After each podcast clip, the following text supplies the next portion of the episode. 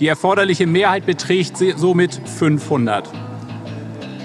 Auf Friedrich Merz empfehlen 482 Stimmen.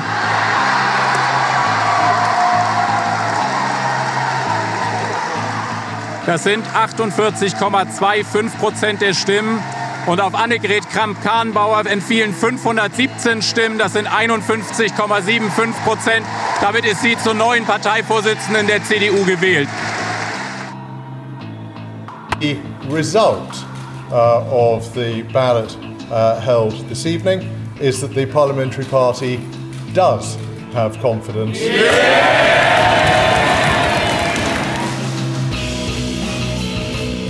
Und damit herzlich willkommen zur Episode 73 vom jungen politischen Podcast in einer etwas weihnachtlicheren Stimmung. Und damit begrüße ich dich, Simon. Hi. Moin, und ich begrüße Roman. Ho, ho, ho. Ja, noch ist es ja äh, mindestens eine Podcast-Folge dahin, aber finde ich gut, dass wir schon so ein bisschen Weihnachtsstimmung hier etablieren möchten. Wir rechnen auch nur in Podcast-Folgen, das ist unsere ja, mathematische genau. Grundeinheit. Das ja. Nicht eine Woche, nein, eine Podcast-Folge heißt das. Ja. Ja, das Problem ist, dass deine weihnachtliche Stimmung so ein bisschen von der aktuellen Politik getrübt wird, denn da ist ja aktuell vor allem gerade in Großbritannien Drama auf Drama. Deshalb leite ich hier direkt mal unser zweites Thema ein, das ich vorbereitet habe.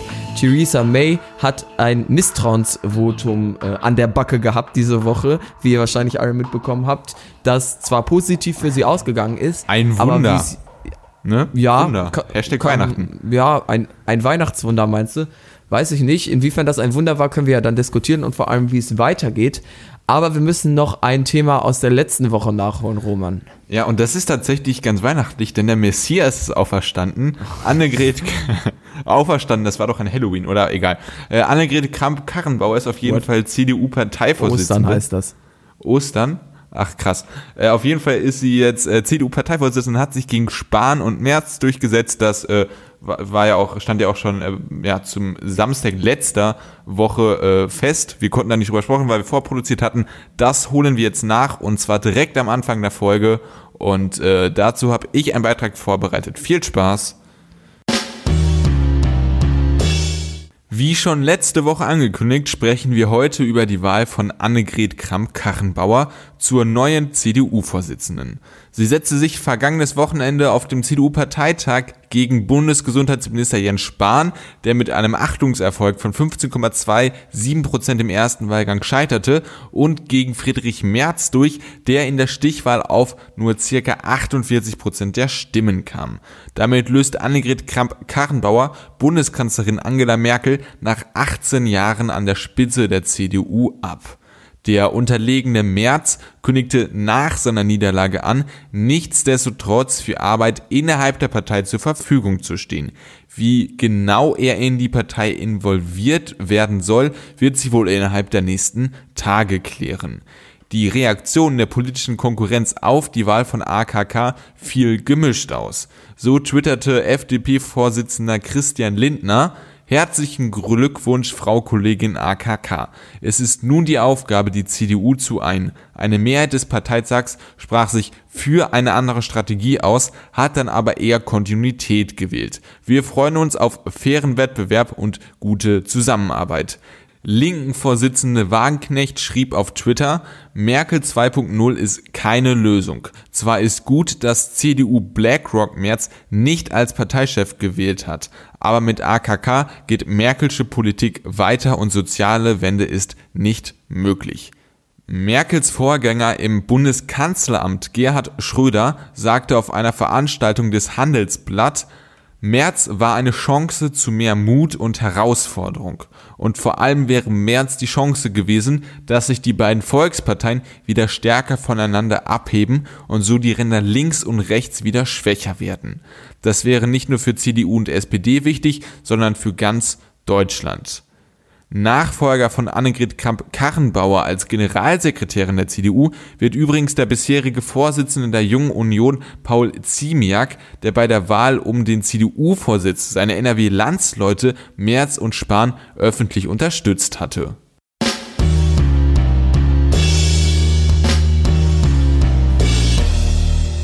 Paul Ziemiak wird auf jeden Fall gleich in unserer Diskussion auch noch ein Thema werden. Äh, ganz interessant, also letzte Folge habe ich auch was ähnliches gesagt über die äh, Gelbwesten, dass ich meinte, wir sprechen noch über Wagenknecht und Rieksinger, den Konflikt. Ja, Haben wir einfach stimmt. nicht gemacht, das aber. Ist mir äh, auch aufgefallen, ja. Ja, gut, wir, wir, wir sprechen aber dieses Mal über Ziemiak, bestimmt. Also ja? ihr werdet den Namen nochmal hören, ja, bestimmt. Okay. Äh, wir wollen jetzt aber erstmal über den äh, Parteitag an sich sprechen. Und äh, da hat sich AKK ja wirklich sehr knapp durchgesetzt. Also im ersten Wahlgang ist äh, Spahn recht eindeutig äh, als Dritter ausgeschieden. Und in der Stichwahl haben dann 50, 40 Stimmen, glaube ich, den Unterschied gemacht. Und ja. äh, Annegret Karrenbauer ist mit, äh, mit, mit zwei Prozentpunkten äh, Unterschied oder drei äh, ja. ja CDU-Vorsitzende. Ja, es war relativ knapp, ne? Aber was ich mich auch gefragt habe, das habe ich mich vorher schon gefragt und das habe ich mich auch jetzt nach der Wahl nochmal gefragt, was genau hat sich der Jens Spahn eigentlich dabei gedacht, da anzutreten? Also hat er wirklich geglaubt, dass er die Chance hat, CDU-Parteivorsitzender zu werden? Nur gegen Annegret Kamm-Karrenbauer, wenn er geglaubt hat, die ganze Merkel-Stimmung auf sich vereinen zu können, ohne dass er etwas vom März wusste, möglicherweise. Gut, und es hat mir jetzt auch nicht geschadet. Also er ist jetzt einfach weiter Gesundheitsminister und äh, kann in Sachen Abtreibung schlechte also, Gesetze verabschieden. Ich ne? finde, ähm, er hat nur nochmal gezeigt, dass er viel zu hohe Erwartungen und Vorstellungen von sich hat, als am Ende vielleicht wahr wird. Also, dass Jens Spahn in Deutschland Kanzler wird, da schon einiges schief gehen. Oder er hat so häufig das Neo-Magazin Royal geguckt. Ne? Ja, und dann irgendwie vielleicht diese Ironie oder Meta-Ebene nicht ganz verstanden. Ne? Das kann ja, auch aber das ist jetzt auch ein ganz gefährlicher Humor, der nur für eine sehr geringe Teilmenge unserer Zuhörerschaft Neo-Magazin Royal, glaube ich, ist gar nicht so eine geringe Teilmenge bei uns. Echt? Ja, wir müssen echt mal eine Studie zu machen, aber da sprechen wir später. Sprechen wir auch noch später drüber. das ist deine neue Floskel für ich will nicht drüber sprechen, anderes Thema. Ja, ich merke das schon. Ja, genau. Ähm, ja, wir wollen jetzt aber mal wieder zu, äh, zum Thema zurückkommen. Äh, vielleicht als erstes, wir hatten ja, glaube ich, beide äh, gesagt oder geglaubt, dass es AKK macht. Ähm, hast ja. du noch irgendwie so von der Höhe, was dir irgendwie überrascht? Also ich persönlich muss sagen, gar nicht. Also, dass es so knapp war, nicht überrascht. Siegerin auch nicht drüber überrascht. Ja, also, dass es ganz so knapp war, war ich vielleicht ein bisschen überrascht. Aber also im Prinzip war das tatsächlich so, wie wir beide prognostiziert hatten. Wir hatten ursprünglich mal gesagt, dass der März am ehesten im Wahlkampf Chancen hat für die CDU gegen einen Robert Habeck. Da wäre ich mir inzwischen übrigens auch gar nicht mehr so sicher. Aber dass die Kram-Karrenbauer es in der CDU macht und ich finde, man sieht daran auch so viel Kritik Merkel von allen Seiten einsteckt. Am Ende hat sie es doch geschafft. Am Ende hat eine knappe Mehrheit immer in der CDU doch noch an ihre Linie geglaubt, sie weiter unterstützt. Und ich meine, 16 Jahre Kanzlerschaft und dann noch seine Nachfolgerin bestimmen. Also ich meine, Angela Merkel, die wird jetzt auf ihre Kanzlerschaft und generell auf ihre politische Zeit zurückblicken können und dann eigentlich sagen können, ja gut, ich habe eigentlich, ich habe es ja. eigentlich geschafft. Ne? Sie hat es jetzt vor allem, wenn sie die äh, ganzen 18 Jahre als Kanzlerin durchmacht, hat sie es vor allem auch besser als Kohl geschafft, weil er hat es genau nicht geschafft, äh, seinen Nachfolger ja, genau. äh, gezielt zu bestimmen. Und damit Richtig. ist sie, würde ich einfach sagen, die Erfolg, wenn das es schafft, die erfolgreichste CDU-Kanzlerin aller Zeiten.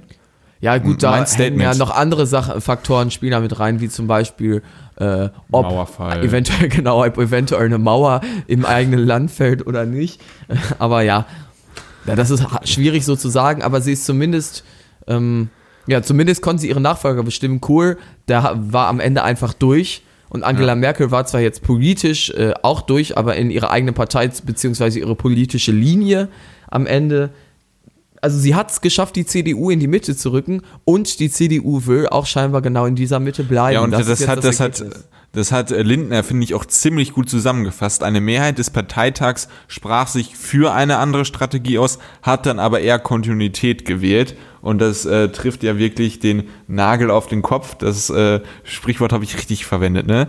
Äh, und mhm. äh, aber er, er sagt halt wirklich, äh, fasst es wirklich korrekt zusammen und äh, dieses ganze Gelaber von wegen Mini-Merkel, ganz unabhängig davon, dass es der äh, Frau Kamm-Karrenbauer gegenüber äh, despektierlich ist. Ähm, aber es gibt ja schon auch eklatante Unterschiede zwischen Merkel und Annegret Kamm-Karrenbauer, ja, aber trotzdem. ist jetzt ein hartes Wort. Ich glaube, sie hat auch äh, bewusst genau diese unterschiedlichen Positionen klar gemacht, damit man das über sie sagt. Also es hat schon ganz klar hier die Merkel-Kandidatin gewonnen. Das ja, das, das möchte ich auch gar nicht. Äh, äh, so gar nicht ablehnen. Ähm, aber jetzt wollen wir dann ähm, über Schröder sprechen. Der äh, hat wahrscheinlich mal wieder was getrunken und ist auf seiner, auf seiner Twitter-Tastatur ausgerutscht. Okay. Äh, nee, er hat beim Handelsblatt bei einer Veranstaltung hat er ein sehr, äh, sehr kontroverses Zitat rausgehauen, über das Simon und ich ja auch, oder über die äh, politische Theorie, äh, die er da anspricht, äh, Ja. über die Simon und ich auch schon äh, diskutiert hatten und Du das hattest hier. das Zitat ja auch schon äh, jetzt im Ja. Beitrag erwähnt, ne? Aber möchtest du es nochmal Ja, vorlesen, genau. damit wir es alle auf dem Schirm haben? Ja, März war eine Chance zu mehr Mut und Herausforderung und vor allem wäre März die Chance gewesen, dass sich die beiden Volksparteien wieder stärker voneinander abheben und so die Ränder links und rechts wieder schwächer werden. Ja, das also wäre nicht nur für die Schröder- CDU. Ja, darf, darf ich komplett vorlesen? Ja, achso, Das ist- oh, ich war noch nicht zu Ende. Ah, Das okay, wäre nicht nur für die CDU und SPD wichtig, sondern für ganz Deutschland. Ah, okay, ja, gut. Da muss immer noch ein Deutschland rein. also ja, in, inhaltlich äh, war die Aussage schon äh, getroffen und ich finde, ähm, das ist ein weiterer Beweis dafür, dass man sich zu Recht wundert, wenn man äh, jetzt erst vor ein paar Jahren auf die Welt gekommen ist und dann erfährt, Gerhard Schröder war ein SPD-Kanzler. Also, dass man sich so offen für Merz ausspricht. Natürlich hat er da andere äh, Hintergründe. Also er sagt nicht, nein, weil ich Merz politische Linie so toll finde, sondern er sieht das politikwissenschaftlich ähm, und Ja, aber äh, vor allem- bestätigt damit darf ich unsere Theorie, dass die, ja, ich wollte nur kurz sagen, er bestätigt damit unsere Theorie, dass die Ränder äh, stärker werden, wenn die Parteien, äh, Volksparteien aneinander rücken und dass die Ränder schwächer werden, wenn sie auseinanderrücken. Ja, aber das ist auch aus rein persönlichem Interesse äh, ganz offensichtlich, warum, sie, warum man das erzählt. Nahles ist aktuell Parteivorsitzende und Nahles ist äh, die Kühnert äh, des Schröders. Das darf man ja auch nicht vergessen, ne? Nahles Also du meinst, Juso Nagels war Vorsitz- Ju, genau, ja. Genau. Dementsprechend äh, ist das vielleicht auch dahingehend verständlich. Aber genau diese These, wie du angesprochen hast, hatten wir Also diskutiert. das als da, daraus das jetzt abzuleiten, finde ich ein bisschen sehr das ist natürlich jetzt nicht, das ist nicht die, äh, nicht der Hauptgrund, aber nee, man konnte es glaube doch auch mal, nicht mal äh, Nebengrund. Schön, schön, okay. Vor allem Äh, weiß ich auch nicht genau, wie er Nagels jetzt etwas damit auswischt, dass er sagt, er hätte Merz statt Kram-Karrenbauer sehen wollen. Also Ja, aber, aber Kramp-Karrenbauer ist der SPD-richere äh, Kandidat innerhalb der CDU äh, gewesen. A- aber du meinst, ähm, er will Nagels schaden, weil, ähm, also will er der SPD schaden und weil er der SPD schaden will. Ich wollte will eigentlich nur diesen schönen Vergleich, ich wollte nur den Vergleich bringen, sind wir ehrlich. Ja, ich merke, Aber um jetzt so. inhaltlich mal darauf zurückzukommen, ähm, Ja, an dieser politischen Logik, denke ich, häng, ist auf jeden Fall was dran und wir beide haben ja auch gesagt, jetzt nicht notwendigerweise mit CDU und SPD, aber mit äh, bürgerlich rechts und bürgerlich links, dass das auf jeden Fall äh, schon eine äh, sinnige These ist und wenn da die Ja. äh, CDU sozialdemokratisiert wird und die SPD nicht mehr so links ist, wie sie es mal war, dass es ge äh, gefährlich ist und dann für, äh, für Ja. Populisten und äh, radikalere Parteien von rechts und links Platz lässt. Äh, ja, das war ja ist immer unsere. Kritik an der SPD, was da wir immer, dass wir immer gesagt haben, ihr rückt zu sehr zur CDU und sorgt dafür, dass ähm, dass ihr nicht mehr gewählt werdet, stattdessen andere linke Parteien. Und auch ein ähm, Argument gegen die. Konservativen. Ja, genau. Vielleicht sogar das Hauptargument gegen die GroKo teilweise. Und die äh, konservativeren, äh, politisch eingestellten Menschen sagen, äh, sorry, CDU, ihr rückt so nah zur SPD und ermöglicht Parteien wie die AfD. Das Problem, was ich jetzt mit dieser Aussage so habe, ist, dass sie zwar historisch, wenn man sich die letzten Jahre anguckt, wahrscheinlich auch so stimmt, aber ich glaube, dieser Prozess, dass CDU und SPD als ehemalige Volksparteien an Stimmen verlieren, der, den haben wir ja nicht nur in Deutschland so, sondern der ist europaweit und das ist ein Phänomen, das so gar nicht mehr aufzuhalten ist. Ich glaube nicht, dass wenn Merz jetzt äh, bei der äh, CDU der Parteichef und vielleicht später der Kanzler geworden wäre, dass das dann im Umkehrschluss bedeutet hätte, dass wieder alles in alte Gefilde zurückkehrt, dass die AfD nicht mehr gewählt wird und so weiter. Ich glaube, in ganz Europa gibt es diesen Umbruch, Umbruch, dass die klassischen Volksparteien einstürzen. Das ganze politische System verändert sich und ich glaube, Schröder hatte einfach einen veralteten Blick äh, auf die Politik. Ich glaube, diese klaren ähm, ja, Anordnung von SPD, CDU und in allen anderen äh, europäischen Ländern dann die dortigen Sozialdemokraten und Konservativen, dieses äh, ja, dieses politische System von zwei Kandidaten, äh, beziehungsweise zwei Parteien, die sich immer abwechseln, das ist einfach so nicht mehr zeitgemäß, glaube ich. Ja, also was, was eine Teilfrage davon ist, was du gerade angesprochen hast, ist ja, würde, hätte Merz, äh, wie die Bild immer so schön getitelt hat, hätte Merz die äh, AfD halbiert. Und Nein. äh, Hätte er nicht.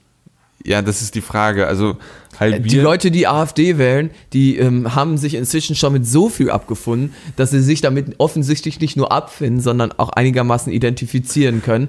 Die AfD sinkt nicht in den Umfragen, obwohl immer, also, oder zumindest nicht merklich, egal welches das- das- krasses aber das- Statement da kommt. Also Ja, Leute, also, die AfD-Politik haben wollen, wählen AfD. Das glaube ich nicht. Ich, ich denke, es gibt immer noch, ich weiß jetzt nicht, in was für Maßstäben, vielleicht ist es auch schon so, dass die AfD einen, äh, einen äh, Wählerspektrum an sich gesaugt hat an Nichtwählern und äh, sehr rechten Leuten, dass sie da immer bei ihren 5% äh, Fundament bleiben. Äh, aber ich denke, es gibt auf jeden Fall äh, noch Konservative in der äh, AfD, die zugegebenermaßen, wenn sie in Führungspositionen sind, jetzt immer mehr aus der Partei austreten, ganz klar. Äh, aber gerade bei Wählern, die halt einfach mit Merkel nicht einverstanden sind und diese, das Sie aber- liegt, denke ich, das liegt vor allem, das liegt wirklich sehr stark noch nicht, also doch auch inhaltlich, weil das dann der Grund ist, warum man diese Antipathie gegenüber Merkel hat, aber es liegt hauptsächlich an der Person Merkel. Nein, es liegt an der Flüchtlingskrise natürlich.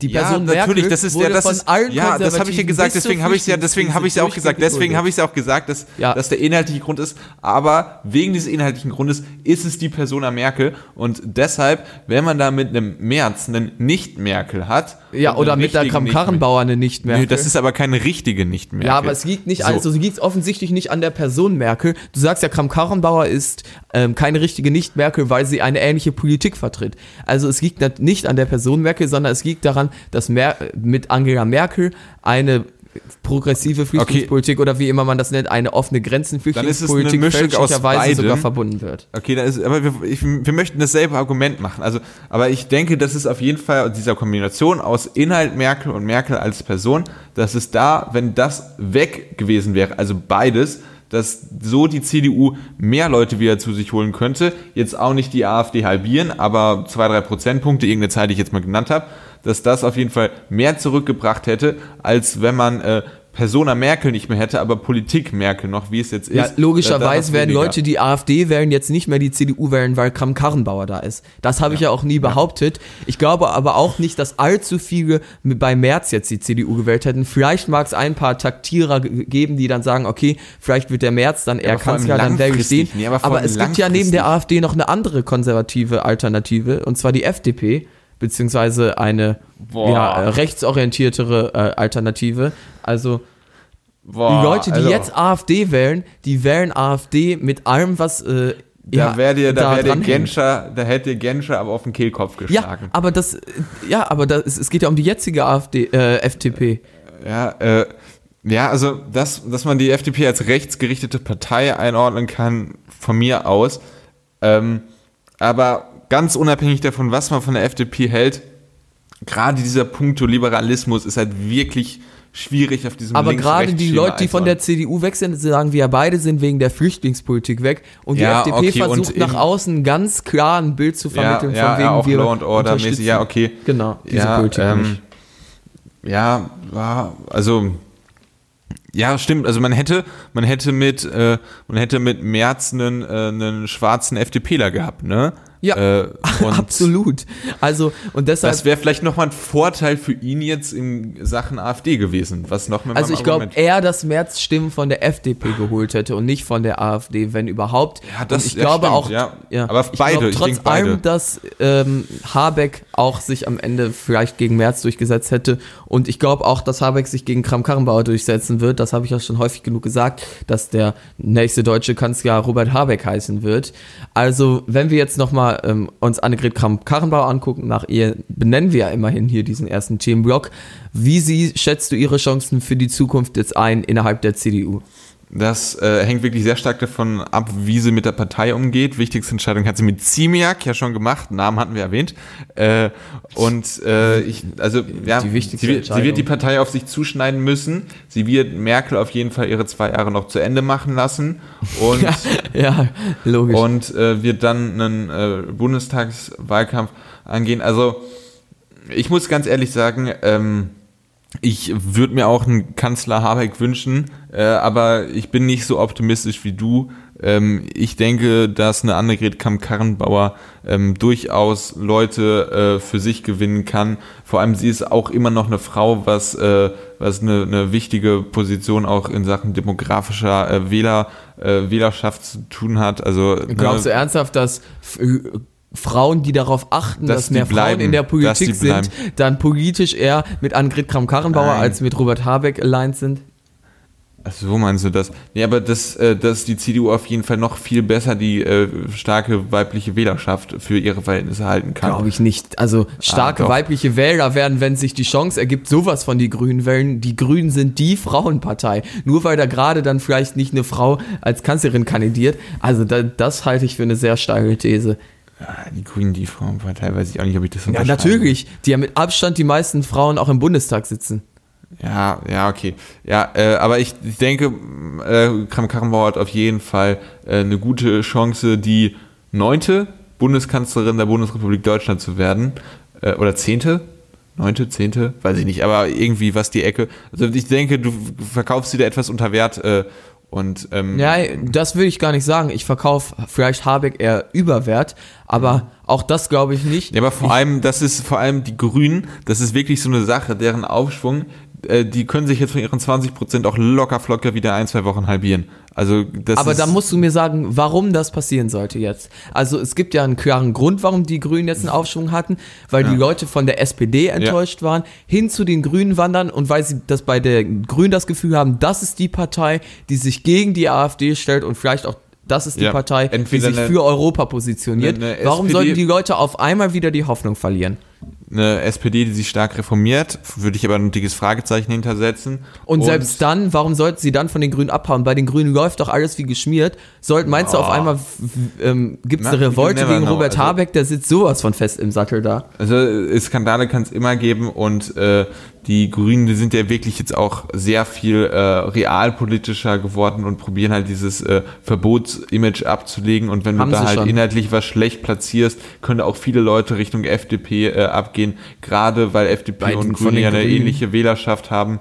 Ähm, das ist äh, durchaus ähm, Also ich stimme dir zu, dass, und das deshalb widerspreche ich ja Schröder in seinem Statement, dass die Wählerschaft heutzutage viel wandernder ist und nicht längst nicht mehr so konstant. Es gibt nicht mehr den SPDler, es gibt nicht mehr den CDUler, die immer SPD und CDU wählen und das auch durchziehen werden. Zumindest gibt es sie jetzt ähm, nicht mehr, ähm, wenn die Rentnergeneration endgültig ausgestorben ist sozusagen. Also die Wähler wandern viel schneller von einer Partei zu anderen. Es gibt mehr Alternativen. Das heißt, theoretisch kann es tatsächlich passieren, dass die Grünen wieder runterfallen, aber ich sehe aktuell den Grund nicht, weil sie sich meiner Ansicht nach als den Gegenpol ähm, zur CDU und auch vor allem zur AfD etabliert haben. Und Robert Habeck kann das, glaube ich, sehr gut verkörpern. Ja, also man, man darf Lindner nie vergessen, der ist äh, strategisch, hat er immer noch ein Ästchen mhm. im Ärmel, äh, auch wenn er sich mal verpokert hat. Meinst ähm, du, Lindner wird Kanzler oder was? Also, nee, das nicht. Also, nee, nee, also ich denke, die FDP das ist wirklich schwierig, dass die jemals einen Kanzler stellt, weil die wird wirklich, denke ich, so eine, eine Obergrenze von 18, 19 Prozent haben. Ja. Äh, aber ich weiß es tatsächlich nicht und ich würde aber nur vorsichtig sein bei den Grünen. Das kann äh, sehr schnell wieder sehr stark ja, Ich weiß natürlich, ist das äh, risikohaft, mich hier von Anfang an so klar zu positionieren. Und vor allem gerade bei, den, bei der SPD hast du auch noch Potenziale, dass da äh, nee, ordentlich hab, also was passiert. Also das ist nämlich genau der Punkt ich sehe da, die haben alles verschossen. Du sagst jetzt Manuela Schwesig oder Schleswig. Du, du, du hast mich jetzt auch durcheinander gebracht. Schwesig, glaube ich. Du hast Schwesig, fälschlicherweise ja. Schleswig gesagt, genau. Ja. ja, und da würde ich sagen, vielleicht die noch am ehesten. Aber, also, sorry, die SPD ist aktuell, beziehungsweise zumindest was die nächste Bundestagswahl angeht, ganz klar raus. Das haben sie nee, sich selbst nicht. zu verantworten, dadurch, dass sie Martin Schulz so weggepfeffert haben im Wahlkampf ohne ordentliches Thema und danach in die große Koalition gegangen sind. Wie groß wird wir wohl der Hype der sein? SPD. Wie groß wird wohl der Hype sein, wenn die SPD, wenn die SPD äh, die große Koalition nach diesen zwei Jahren einseitig kündigt? Meinst Also- du, gehen auf einmal alle deshalb zur SPD? Und küssen Anna, äh, Andrea Nahles die Füße, ja. Nein, also natürlich nicht so stark, aber tendenziell schon, klar. Wenn die mal so sagen, ja, wir machen jetzt Kante, äh, Ende mit Kanzlerschaft Merkel. Äh, Aus dem Nichts wäre das aber dann auch Ja, also eher also fraglich. ich weiß es tatsächlich nicht, aber ich bin wirklich sehr, sehr vorsichtig und äh, Ja. das, was bei den Grünen gerade abgeht, das ist sehr wackelig. Ähm, aber damit, ich kann die Frage noch einmal kurz an dich zurückstellen, damit du das nochmal kurz äh, aufgreifst. Welche Frage? Äh, mit Grünen, äh, SPD äh, und äh, Kram- Kram-Karrenbauer. Nochmal so kurz, Schlussstatement. Na, die CDU und die Grünen werden sich einen Kampf um die Kanzlerschaft leisten. Und ich traue mich hier eine Prognose zu geben, im Gegensatz zu dir, und sage, die Grünen werden das holen. Aber ich frage mich auch, Roman, wie wir es schon wieder geschafft haben, beim, äh, bei den Grünen zu landen, wenn wir eigentlich über Annegret Kramp-Karrenbauer sprechen. Wir, wir sind einfach so stark gebiased, das ist. ich, äh, nein, ich glaube, es ist einfach äh, gebiased. Gebiased, ich finde, ja. es ist einfach zu. Äh, es ist, ja, vielleicht ist einfach das aktuell spannend. Vor allem Annegret Kramp-Karrenbauer kannst du halt aktuell nicht zu viel sagen. Da musst du vielleicht erstmal abwarten. Vielleicht ist das unser Fazit. Aber dass sie für einen Umschwung in der CDU sorgen wird, ist, denke ich, eindeutig äh, nicht abzusehen. Und vielleicht auch der letzte Satz, auch am Ergebnis von Annegret Kramp-Karrenbauer sieht man, die CDU ist gespalten, auch wenn sie das nicht so doll nach außen immer vermittelt Apropos und er sich das im mit der CSU ausdrückt. Abgespo, apropos gespalten, Paul Ziemiak ist ja auch der Kandidat, äh, ein harmloser, den sie als Generalsekretär jetzt bestimmt hat, der sozusagen noch mal ein kleines Leckerli in Richtung äh, Märzlager ist. Also das ist ja recht taktisch gewesen. Ein, äh, ein äh, bissiger Hund, der nicht zu laut bellt, würde Ja. ich mal sagen.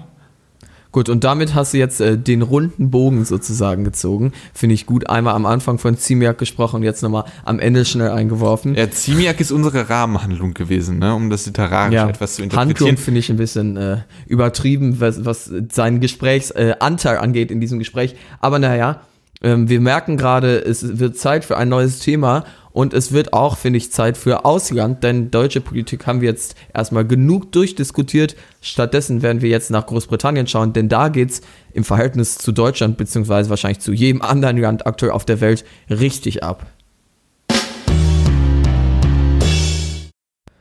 Das Brexit-Theater nimmt einfach kein Ende. Diese Woche allerdings war noch einmal besonders dramatisch. Ganz Europa wartete auf den Dienstag dieser Woche, den Tag, an dem das britische Parlament über den ausgehandelten Brexit-Deal abstimmen sollte. Kurz vorher gab May jedoch überraschend bekannt, die Abstimmung vorerst zu verschieben, obwohl Bestrebungen in diese Richtung vorher aus der Downing Street stets bestritten wurden. Diese Nachricht sorgte im Parlament für Empörung, nicht zuletzt auch bei den Brexit-Hardlinern in der eigenen Partei. So kam es kurz darauf zum nächsten Höhepunkt. Graham Brady, Vorsitzender der nicht an der Regierung beteiligten Tory-Parlamentarier, gab bekannt, die nötigen 48 Misstrauensbriefe aus den eigenen Reihen erhalten zu haben. Damit stand May nun ein Misstrauensvotum in der eigenen Partei bevor. Noch am Mittwochabend wurde über Mays Zukunft als Vorsitzende der Konservativen entschieden. Eine Niederlage hätte auch das Ende ihrer Zeit als Premierministerin bedeutet. Mit 200 zu 170 stimmten die Tories jedoch für Mays Verbleib als Parteichefin. Dieses knappe Ergebnis zeigt zwar, wie schwierig es für May wohl werden wird, den Brexit-Deal am Ende durch das Parlament zu bringen. Praktisch können die Brexit-Hardliner nun aber erstmal kein weiteres Misstrauensvotum für den Zeitraum der nächsten zwölf Monate organisieren.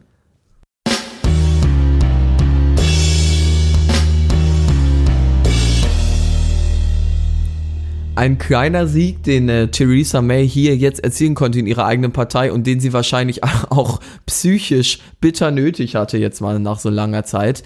Ähm, sie hatte ja schon die äh, vorgezogenen Wahlen verkackt. Das Misstrauensvotum hat sie jetzt aber geholt. Ich sag mal, was ich mich jetzt im Vorhinein und jetzt vor allem im Nachhinein gefragt habe, warum sorgen denn die May-Gegner jetzt für ein äh, Misstrauensvotum, wenn sie sich nicht eindeutig sicher sind, dass das am Ende auch erfolgreich ist. Weil Aber sie waren sie sind doch jetzt ja das oder? Risiko eingegangen, dass sie zwölf Monate lang für keins sorgen können. Und ich denke, die May hätte sich bestimmtes jetzt noch in den nächsten Monaten weiter in Trouble gebracht, sodass man da vielleicht dann die äh, nötigen Stimmen zusammen hatte. Waren die Brexiteers bzw. die Hardliner dort jetzt zu ungeduldig? Ich glaube, sie waren sich zu sicher. Ich denke, sie waren relativ sicher, dass sie die Mehrheit haben, hatten sie dann aber doch nicht. Und deswegen ist äh, The Right Honorable äh, Lady May in ihrem äh, Stuhl geblieben und äh, weiterhin Fraktionsvorsitzende und damit auch Premier. Ich weiß gar nicht, ob es Fraktionsvorsitzende ist, aber er wisst, was ich meine. Ja, genau. Und äh, ähm, ja, auch immer noch Premierministerin.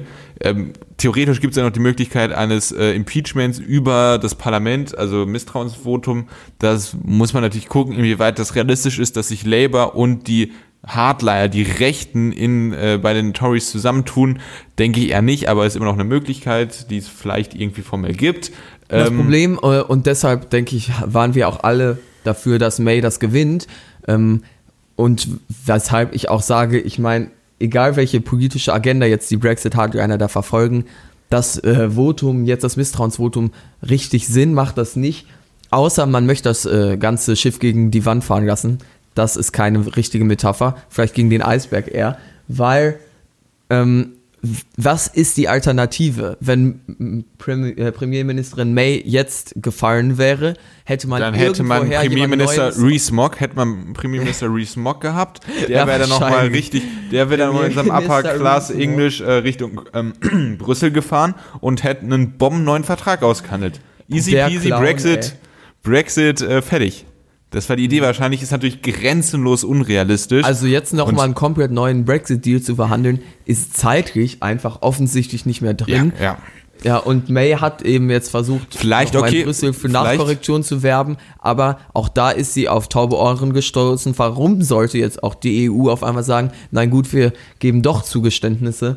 Also sie steckt so eindeutig in der Zwickmühle, auch wenn sie jetzt dieses Votum gewonnen hat, was so richtig kann sie für ihren Plan keine Mehrheit finden, aber auch für alles andere lässt sich scheinbar keine Mehrheit finden. Es könnte also wirklich passieren, dass am Ende alles gegen die Wand fährt. Ja, das wäre natürlich eine Katastrophe für das Land und vor allem die ganzen jungen Menschen, die da drin leben. Auch äh, aber für, für die EU. Ja, aber äh, die, äh, aber vielleicht ist ja kommt jetzt May so als äh, als äh, ja angekratzte Premierministerin Richtung Brüssel und äh, dann denken sich die Brexit-Verhandler auf der europäischen Seite, komm, das ist die Frau, mit der wir vernünftig verhandeln können, mit der wir ein vernünftiges Ergebnis für beide Seiten rauskriegen. Keine Ahnung, Sie was haben passiert. ja ein vernünftiges Ergebnis für beide Seiten. Das ist ja, ja die Sache. Keine, es scheitert keine, ja deshalb stopp, lass mich bitte weil die Forderungen dort viel zu unangemessen hoch waren. Darf ich weiterreden? Ähm, so. Ja, natürlich. Keine Ahnung, keine Ahnung, was passiert, wenn uns dann Reese Mock oder ein Corbyn gegenüber sitzt. Äh, wir wollen es mit dieser Frau auf jeden Fall machen. Sie hat es politisch sehr schwierig in, äh, in ihrem Land. Warum nicht ein, zwei kleine Zugeständnisse? Ja, aber was, das war ja genau meine Frage. Was soll die äh, EU denn noch zugestehen? Also die es ist ja, also was weiß Vorstellungen ich, in Großbritannien einfallen. sind völlig unrealistisch. Das Keine ja, Ahnung, dass die weniger hat. Geld zurückbezahlen müssen. Was weiß ich. Ach so. Und das, aber ist, das ist ja überhaupt nicht das ähm, ernsthafte Thema. Die stören sich ja an der Backstop-Lösung. Das ist ja, ja das. Klar, das ist ein Verhandlungsvorteil für die Europäische Union dann in dieser Zeit nach dem offiziellen Austritt. Äh, klar, aber also ich muss mal ganz ehrlich sagen, also dass, dass wir nicht der Meinung der Tories sind, äh, der, der rechten äh, Ultra-Tories, das ist, denke ich, erstmal klar. Äh, darüber hinaus ist es einfach schwachsinnig, weil die Zeit wirklich sehr eng ist und äh, selbst wenn es dann irgendwie einen neuen Premierminister gibt, man keine Ahnung hätte, wie die Europäische Union äh, reagieren würde und die Gefahr, Vor allem, dass der das Ganze scheitert. besser machen, darum geht's ja. Also neuer Theoretisch vielleicht schon. Was denn? Wenn, wenn die Europäische Union sagt, ja, okay, wir haben jetzt einen neuen Verhandlungspartner, da gibt es politische instabile Verhältnisse, schieben wir das Ganze mal beidseitig drei Monate nach hinten und gucken wir uns das mal an. Das wäre eine Möglichkeit, die total unrealistisch ist, aber vielleicht hoffen da, äh, hoffen da äh, die äh, äh, ja, Far-Right äh, Tories also, in ihren feuchten Träumen drauf. Sehe ich überhaupt nicht. Ich sehe es auch nicht wirklich, aber man muss diese Möglichkeiten zumindest mal irgendwie durchspielen. Das ist, ja, aber ne? man sieht einfach, was ich daraus schließe, nämlich, dass die Taktik der Brexit-Hardliner ähm, ist, dass man am Ende keinen Deal möchte. Denen geht es meiner Ansicht nach offensichtlich darum, keinen Deal zu bekommen, weil ein Stürzen von Theresa May zu diesem Zeitpunkt würde meiner Ansicht nach darauf hinauslaufen, dass man am Ende keinen Deal bekommt. Und das ist eine für Großbritannien aus meiner Perspektive sowas von katastrophale Entscheidung. Ja. Also nur aus dieser ideologischen Sicht von wegen, man muss es der EU jetzt heimzahlen oder so. Also das ist völlig absurd. Ähm, wir können ja jetzt noch einen Schritt weiter gehen und sagen, ähm, es ist ja jetzt geschehen, also beziehungsweise es ist nicht geschehen. Äh, Theresa May ist weiterhin im Amt. Es wird also wahrscheinlich nicht dazu kommen, dass man einfach so gegen die Wand fährt. Außer May kann für nichts Mehrheiten organisieren. Und das ist ja nochmal ein wichtiger Punkt, auch wenn sie das Misstrauensvotum jetzt gewonnen hat. Man sieht daran 170 zu 200, wie will sie damit jene Mehrheit im Parlament zusammenbekommen? Vielleicht, vielleicht also, kriegt sie, vielleicht scheißt sie ihre Leute zusammen und äh, sagt, ihr habt verkackt, ihr habt verloren entweder ihr unterstützt das oder ich sorge dafür, dass ihr zurücktreten müsst. Aber Keine also Ahnung. zumindest meiner Theorie nach, hä, wie ich sorge dafür, dass ihr zurücktreten müsst, was man Ja, okay, das ist vielleicht ein bisschen, ja, wahrscheinlich gar nicht möglich, aber irgendwie, keine Ahnung, ich, wär, ich als Parteiführerin werde dafür sorgen, dass ihr in dieser Partei keine große Rolle mehr spielt. Das geht natürlich jetzt nicht mit 170 aber die Brexit-Gegner sind ja jetzt auch größtenteils einfach nur Parlamentarier. Das sind ja, äh, aber wenn man also, denen sagt, ja, Leute, die dort nur Wahlkreis, auf der in, in, eurem Wahlkreis äh, den jungen Hüpfer, der da gerade aufwächst, äh, dann unterstütze ich den mal lieber, dass der äh, den Wahlkreis bei der nächsten Wahl kandidiert. Ähm, und wenn sie das so mit fünf, sechs äh, Vorreiterleuten macht, ja, natürlich, denn dass sie Druck innerhalb der Fraktion macht, dass sie ihrem Aber sie hat zustimmt. diese Druckmittel doch überhaupt nicht in der Hand. Theresa May ist doch alles andere als beliebt in Großbritannien. Also die macht doch nicht Werbung für ja, irgendwen. Und vor allem, die, wie kommt Nee, also, du verstehst das nicht. Also sie macht sozusagen innerhalb der Partei Druck gegen die Leute, dass sie potenziell nicht aufgestellt werden für die nächste Wahl. Und äh, Aber diese Macht hat sie überhaupt gar nicht. Doch, sie ist doch Parteivorsitzende. Ja, es geht ja um den politischen Macht. Du sprichst ja von Druck ausüben. Das ist ja kein offizieller Akt. Ich also ich muss sagen, ich verstehe gerade überhaupt nicht, äh, worauf du hinaus willst.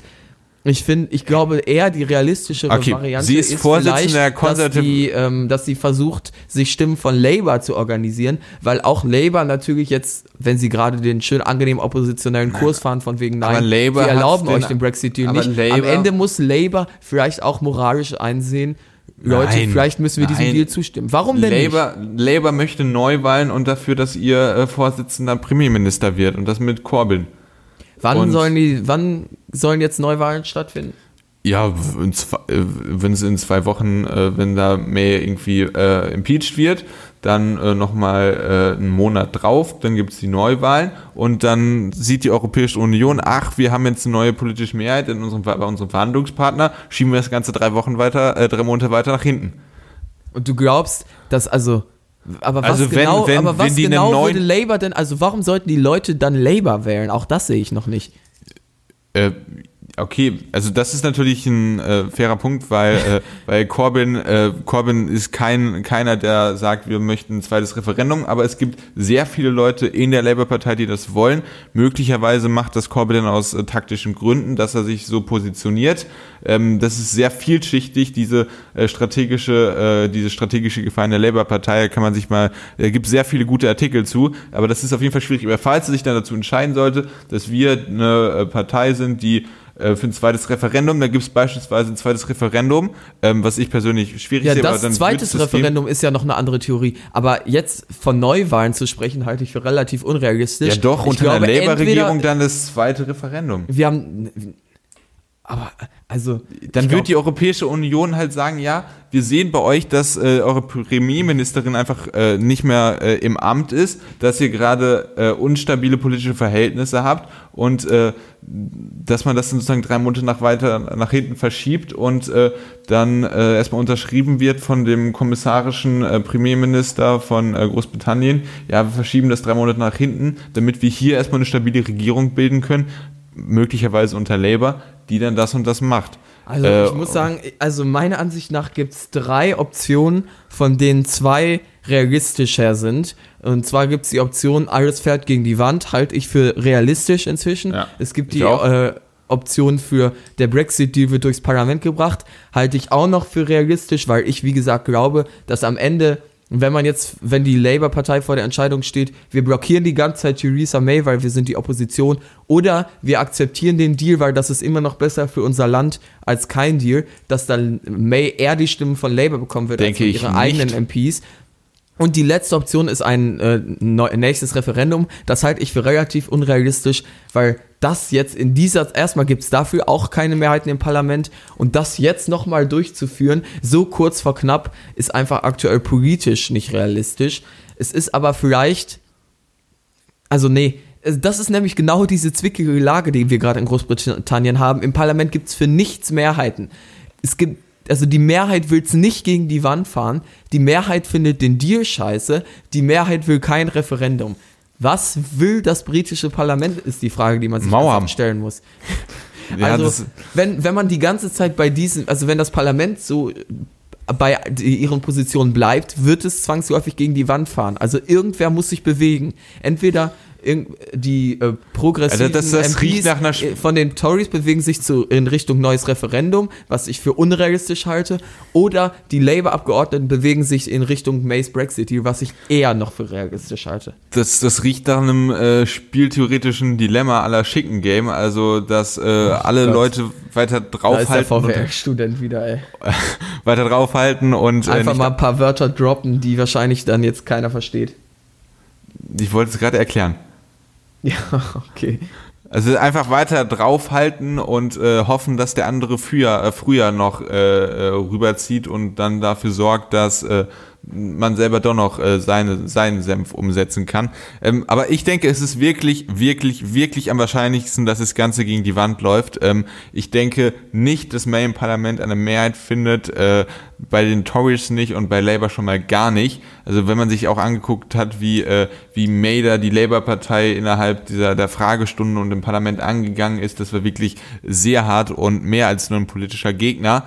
Ähm, Ja, aber das war ich, natürlich dass wirklich- politisch taktisch, um sich äh, in der eigenen Partei zu festigen. Also sie glaubt noch an Boah. ihre eigenen MPs und ähm, ja, hetzt deshalb gegen die Opposition. Äh, May Also- setzt offensichtlich auf ihre eigenen Labour-MPs. Also selbst auf, Auf die, ihre die eigenen Labour-MPs? Ihre, gegen ihre Pläne sind, ja. Ja, okay. Äh, ihre ich- eigenen Tories, Ja, ja. Also ich denke, Tories werden sie nicht unterstützen, wird sie nicht mehr durchbekommen. Und vor allem die Tories hätten ja nicht mal eine Mehrheit, das dürfen wir auch nicht vergessen. Da braucht man noch die DOP dafür und Richtig. die wird dem schon mal gar nicht zustimmen. Also können, Richtig. Wir, können, wir das, können wir das eigentlich vergessen. So, Labour glaube ich auch nicht, weil das einfach, also gerade unter Corbyn sind das halt wirklich zwei Parteien, zwischen den Welten stehen und äh, jetzt natürlich au- aus. Was nur, die natürlich Brexit-Frage angeht, Ja, gut, zwischen Brexit May und Labour finde ich keine Welten. Und genau da nehme ich nämlich diese Prognose her, dass es eventuell darauf hinausläuft, dass äh, Labour Ja, Mays du hast schon Brexit recht, du hast schon recht, bekommt. dass äh, Labour da ein bisschen was, äh, ein bisschen was, äh, ja, unentschlossen ist und äh, da wirklich äh, das schon relativ nah ist, aber trotzdem, das sind zwei komplett unterschiedliche Parteien und äh, die haben beide eigene Machtinteressen, das wird nicht funktionieren und äh, bevor äh, Labour äh, Theresa May unterstützt, werden sie Labour das ganze Ding gegen die Wand fahren und selber an die Macht Nee. kommen und das Also die regeln. werden, also da habe ich nämlich, setze ich drauf, ich glaube nicht, dass die Labour MPs, also das ist ja das allerletzte, was sie wollen, ist ein harter Brexit. Es gibt bei Labour Leute, die wollen jetzt den Brexit mit einem ordentlichen Deal und die finden jetzt auch offiziell zumindest den Deal von May aktuell noch scheiße, aber ist halt so. Und es gibt Leute, die wollen in der EU bleiben. Aber keiner bei Labour möchte einen harten Brexit. Also und Ja, ich glaube deshalb nicht, dass sie dafür sorgen werden, dass das Ding gegen die Wand fährt. Da werden sie, sie eh- eher noch Mays Deal zustimmen. Oder sie lassen es gegen die Wand fahren und gehen dann wieder in die Europäische Union rein. Also ich meine, es gab ja Wow. mehrere Europa Romans wilde Verschwörungstheorien, aber es gab ja mehrere Nach einem äh, Referendum, wo sich die Bevölkerung dafür entschieden hat, auszutreten. Also, und dann eine Pro, äh, eine, eine Remain-Partei wie Labour fiktiv jetzt in diesem Szenario wählt und dann also wieder rein. inzwischen sind Why not? wir ganz, äh, ganz weit weg Nee, von der aber ich muss, Realität. ich muss aber trotzdem mal ganz ehrlich sagen, also äh, Tories werden es nicht machen, DUP auf gar keinen Fall, deswegen ist es vom Tisch. Labour Nee. glaube ich auch nicht, dass sie es machen. Also, Labour glaube ich auch nicht, dass sie es machen. So, da haben wir jetzt, dass du das glaubst, da haben wir unsere Unterschiede rausgearbeitet. So, dann gibt's noch die Möglichkeit, dass irgendwas, irgendwas mit neuem Premierminister, neuen Wahlen, das wird zeitlich unfassbar knapp, was eigentlich gleich gegen die Wand fahren und ich denke, es fährt gegen die Wand. Also, äh, ich kann mir gut vorstellen, dass es gegen die Wand fährt. Ich kann mir aber auch vorstellen, dass irgendwie May sich bei Labour noch Stimme organisiert, auch wenn das aktuell nicht nach ihrem Plan scheint. Was am Ende tatsächlich passieren wird, das werden wir wahrscheinlich erst dann erfahren, wenn es soweit ist. Und bis dahin würde ich sagen, das war jetzt gerade ähm, gegen Ende, denke ich, eine durchaus äh, kontroverse Episode Nummer 73. Bis dahin würde ich aber sagen, verweilen wir hier erstmal und hören uns nächste Episode wieder. Da haben wir auch was geplant, Roman. Wollen wir in die Richtung schon ein bisschen was verraten? Oder? Ja, also es geht so leicht Richtung Jahresrückblick auf zwei Folgen aufgesplittet. es geht nicht nur leicht Richtung Jahresrückblick, es Ja, wird ein okay. zweiteiliger Jahresrückblick also, sein. Roman hat euch schon gespoilert für die nächste Woche. Ähm, also da könnt ihr euch, denke ich, drauf freuen. In der Zwischenzeit könnt ihr uns auf Twitter folgen, at Podcast. Diese Episode gerne kommentieren, gerade eure Meinung zum Thema Brexit interessiert mich besonders dazu. Der Link Warum in der ihr da meiner Meinung Podcast-Beschreibung oder jupopodcast.wordpress.com. Wie bitte? Ich habe gesagt, sie sollen da auch gerne mal beschreiben, warum sie meiner Meinung sind. Ach so, okay. Äh, ja, das würde mich sehr wundern, äh, weil Roman hat äh, krude Theorien. Ja, ich habe so viele Theorien aufgestellt mit der Taktik, dass möglicherweise eine davon richtig ist und ich dann sagen Ah, kann, verstehe. I called it. Na gut, okay. Ja, ähm, ihr könnt uns überall bewerten, wo ihr wollt. iTunes natürlich sehr gerne, das ist eine Möglichkeit. Und ansonsten, wo ihr uns hört, habe ich, aber ich glaube, ich habe den Rest jetzt schon erwähnt, oder? Ja, genau. Holt euch einen Organspendeausweis und bis zum nächsten Mal. Ach, Ciao. Scheiße. Ja, eine sehr holprige Abmord heute. Ciao.